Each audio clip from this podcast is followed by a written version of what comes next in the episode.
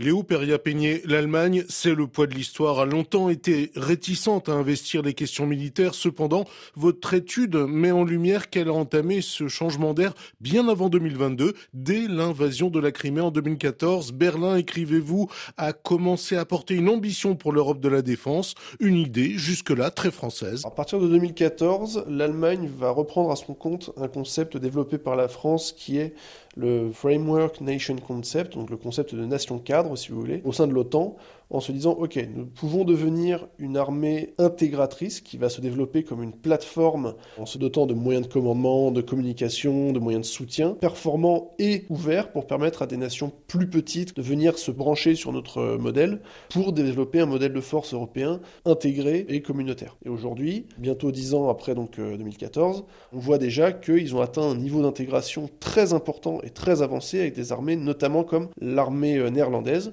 puisque les trois brigades néerlandaises sont aujourd'hui totalement intégrées dans les divisions euh, allemandes. Les ambitions françaises arrivent-elles un peu tard pour concurrencer le modèle allemand? La France a-t-elle loupé le coche? La France parlait énormément de défense européenne sans forcément mettre en place les structures ou les initiatives qui pouvaient la concrétiser.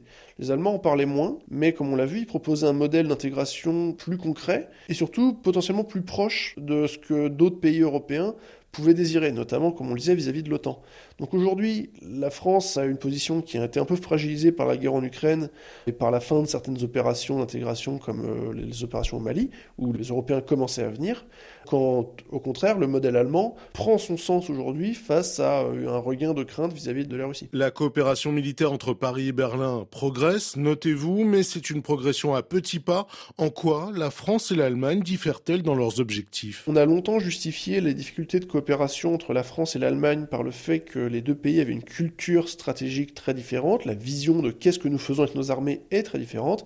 La France veut pouvoir intervenir partout, a une culture expéditionnaire, voilà, qui a été forgée par l'histoire, alors que l'Allemagne a une vision beaucoup plus continentale de défense de l'Europe. Le problème est que si on justifie les difficultés de coopération par la différence culturelle, avec qui la France va pouvoir coopérer? L'Allemagne a une culture stratégique qui est beaucoup plus compatible avec celle de l'ensemble des pays européens que de la France. Et c'est une question qu'il va falloir se poser si vraiment la France veut se maintenir dans cette position de promotion de la défense européenne. Merci Léo Peria-Peigné.